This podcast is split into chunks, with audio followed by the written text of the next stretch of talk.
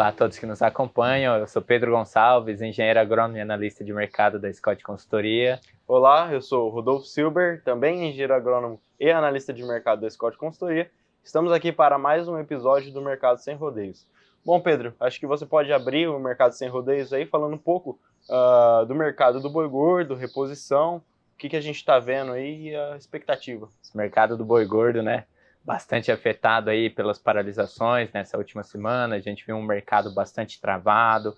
A ponta compradora, né, não, não sabia se conseguia firmar negócios porque não sabia se o seu estoque estava sendo entregue por causa dos bloqueios nas rodovias, também não sabia se os animais iriam chegar às unidades frigoríficas. Então ficou aquela situação um pouco mais de estabilidade na semana passada. E aí a gente começou essa semana com a ponta compradora testando preços abaixo da referência. Então eles pressionaram bastante o preço, né? A gente teve no acumulado até quarta-feira uma queda de R$ reais por arroba aí do boi gordo. E aí na quinta-feira o jogo virou. Como no estalo, a arroba do boi gordo subiu aí de volta aos R$ reais por arroba, que vinha negociado próximo, mais próximo de 270 reais por arroba de boi gordo, acabou voltando aí no que tinha semana passada, 275 reais por arroba. E por que que isso aconteceu? A ponta compradora não estava conseguindo fechar os negócios, né, 270. Tentaram aí, fizeram uma pressão, jogaram os preços para baixo, mas não conseguiram fechar as escalas. E aí a fluidez do mercado que voltou já para essa semana, os estoques sendo entregues, né, toda aquele mercado um pouco mais aquecido, o pessoal buscando mais a carne ali, acabou fazendo com que eles precisassem de mais animais para fechar a escala, e eles ofertaram aí, acabou voltando, né, a roupa do boi gordo é o que a gente tinha para a última semana, esse mercado ganhando, né? De novo aí um pouquinho mais de força no mercado da roupa do boi gordo. Mas a expectativa para essa próxima semana é um cenário um pouco mais de estabilidade. Hoje a gente já está com estabilidade, para São Paulo ainda seguindo aí com 275. A exportação ainda mantendo nos 280 reais por arroba, né, os animais aí com destino à China. Mesmo que a China tenha pressionado nos preços, os volumes de exportação ainda são muito bons. A gente vê, tem uma expectativa de que seja outubro, né? Foi o melhor dos meses de outubro, né? Na série histórica. E a expectativa é que esse final de ano seja muito bom para o cenário de exportações, né? É, quando a gente olha para a exportação, o volume já está próximo do, do volume todo do ano passado. Então a expectativa é que mais esse mês a gente bata esse recorde e, e o volume seja maior do que o ano passado.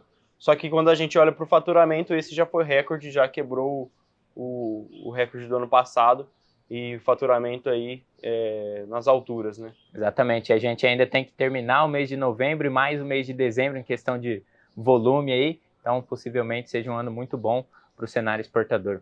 Já pegando aí a cadeia toda, né? Chegando para o mercado de reposição. Reposição ainda segue naquela chove não molha, né? A gente começou com as chuvas agora, esse período nas principais regiões produtoras aí, pecuárias, mas a chuva está sendo mais como uma luz no fim do túnel, porque a oferta de bezerros ainda é muito alta, então isso pressiona para baixo os preços. No comparativo semanal aí da Scott Consultoria, a gente viu uma queda de 0,2% em relação a esses preços.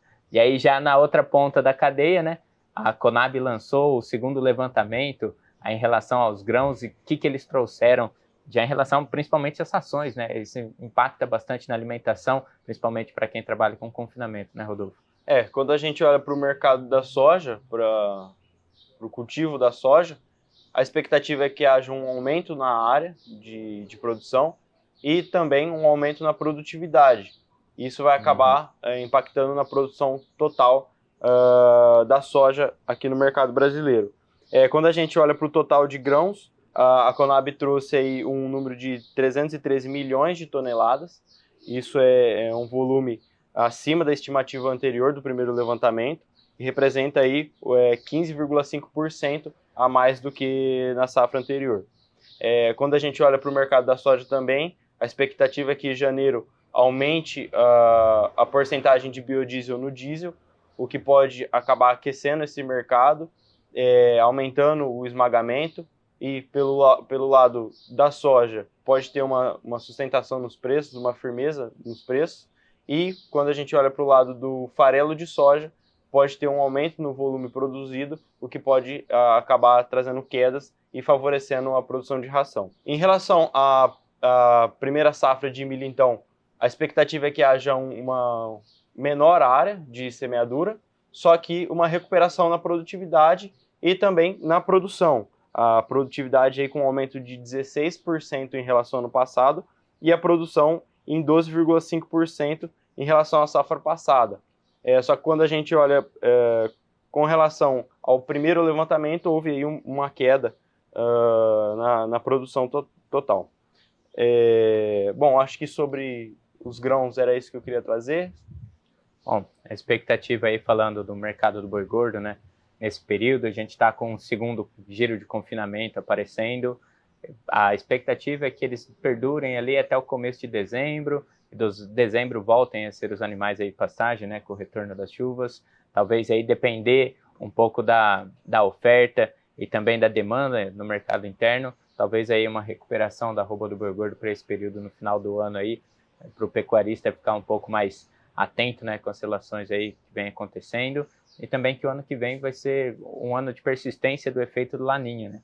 Então aí os cultivos no Brasil, por mais que as expectativas sejam muito boas, manter aí uma atenção em relação a isso, né? O laninha que traz alterações climáticas aí para todos os cultivos brasileiros, né? É, quando a gente olha para o sul do, do, do, Brasil, houve regiões em que é, há produtores precisando replantar uhum. uh, devido ao excesso de chuvas, uhum. que acabou atrapalhando a semeadura aí.